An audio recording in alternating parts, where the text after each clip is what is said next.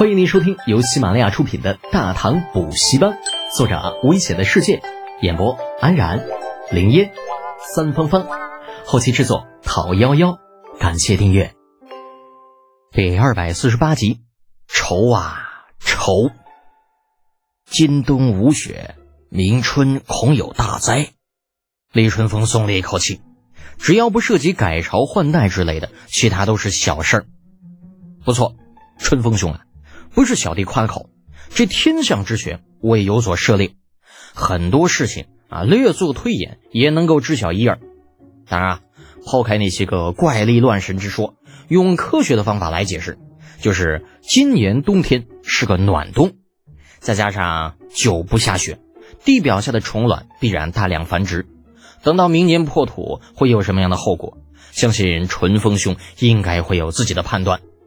啊，跟厉春风说这些也是出于无奈之举，毕竟术业有专攻，这种预测方面的东西还是由神棍来跟李二说比较合适。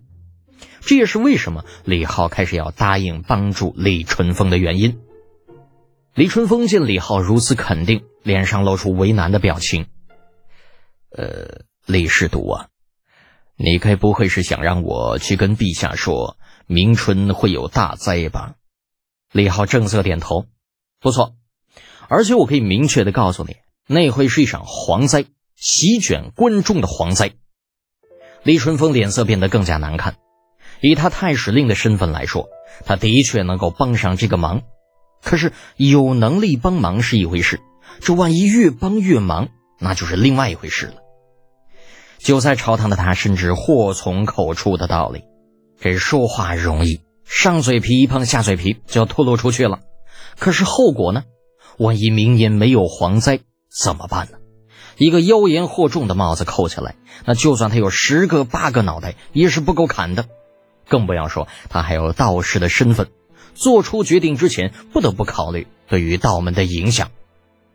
见李春风犹豫，李浩想了想，嗯，这样吧，春风兄如果不信，明日我们去郊外走走。实地看看，如何？李春风闻言很是不解。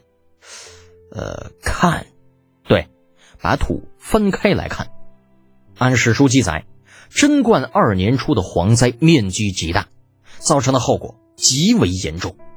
根据这一点来判断，李浩认为此时城外的土中应该已有大量的虫卵在等待孵化。李春风本不准备答应此事。但是李浩的执着让他不得不答应，毕竟刚刚人家还帮了他一个大忙，他总不能翻脸不认账吧。回到家中啊，老头子不在了，估计是出去跟那些个老鸡巴灯去 happy 去了。这段时间，因为大家都在抢着装地暖，李浩年龄太小，老货们不待见他，所以老头子就成为了被拉拢腐蚀的对象。三天两头就有人找他出去浪。这看架势啊，老头子似乎还有点乐不思蜀。摊开为修缮太极宫准备的图纸，李浩聚精会神地打量着，同时也在心中计算工程量和工程造价。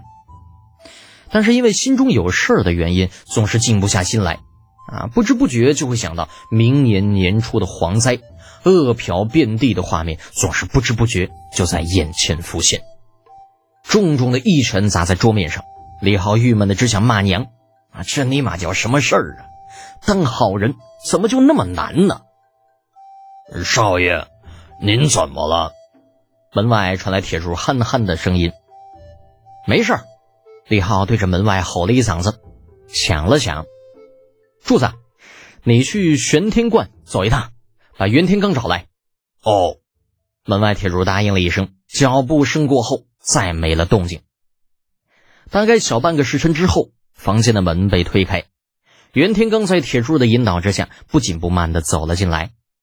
李浩不等他开口，直截了当的说道：“给你们一个拯救苍生的机会，你敢不敢赌一把？”啊，袁天罡皱起了眉头，沉声道：“说说看，明年春天会有一场蝗灾，会影响整个关中，你信不信？”房间里安静的出奇，甚至能够听到心跳的声音。良久，袁天罡问道：“世子的意思是，你们不是精通卜算和星象吗？利用你们的优势提醒陛下。而且我今天跟太师令李淳风沟通过了，明天我们就会去城外验证一件事情。等验证好了，他也会跟陛下说明此事。李浩此举等于是把所有的希望都压在道门的身上。与佛门相比，道门毕竟是本土宗教，济世救人也是他们一贯的宗旨。啊，另外啊，玄奘大和尚西行对于道门的压力其实也是蛮大的。基于这一点，李浩相信道门应该不会放弃扩大自己影响力的机会。袁天罡很快就理解了李浩的意思，有些狐疑的盯着他：“你怎么确定这件事一定会发生？万一明年春天没有发生怎么办？所以我才问你敢不敢赌上一把。”，袁天罡再次沉默了。他不是不相信李浩，而是不得不考虑万一。假如明年真的会发生一些事情，道门固然会因此而名声大噪。可万一什么事情都没有发生呢？一个妖言惑众的帽子扣下来，对于道门来说，无异于是雪上加霜啊！不知过了多久，在李浩快要失去耐心的时候，袁天罡终于开口了：“嗯，世子，此事我要回去找人商量一下，三日之后给你答复，如何？三天，没问题。但是你们最好能够快一些。”如果你们不打算插手这件事，我还要进行一些其他的安排。送走了袁天罡，李浩回到房间。外面的天已经彻底黑下来了，屋子里没有点灯，皎洁的月光透过窗子照进房间，将他的影子印在地上。面对数月后将要发生的蝗灾，囤积大量粮食只能解决饿肚子的问题，真正让人担心的还是民怨的问题。抓了抓头发。李浩懊恼的骂道：“操！挣着吃糠咽菜的钱，操着普度众生的心，老子到底图个啥呀？”本公主也很好奇，你到底图个啥？悦耳的声音传来，金圣曼迈步走进了房间，盯着李浩看了一会儿。哎呀，真没想到，聪明绝顶的开国献伯也有愁眉不展的时候。李浩翻了个白眼儿，哼，少在那里说风凉话。有事就说，没事该干嘛干嘛去。金圣曼丝毫不以为意，自烛台边上拿起火折子，将烛火点燃，又探手将窗帘拉好，最后施施然在李浩的斜对面坐好。到底什么事让你如此发愁？能跟我说说吗？不能。啊！李浩想都没想，直接拒绝。这年头人心隔肚皮，那鬼知道这娘们到底脑子里装的是啥呀？跟他说实话。老子又不是白痴。本集播讲完毕，安然感谢您的支持。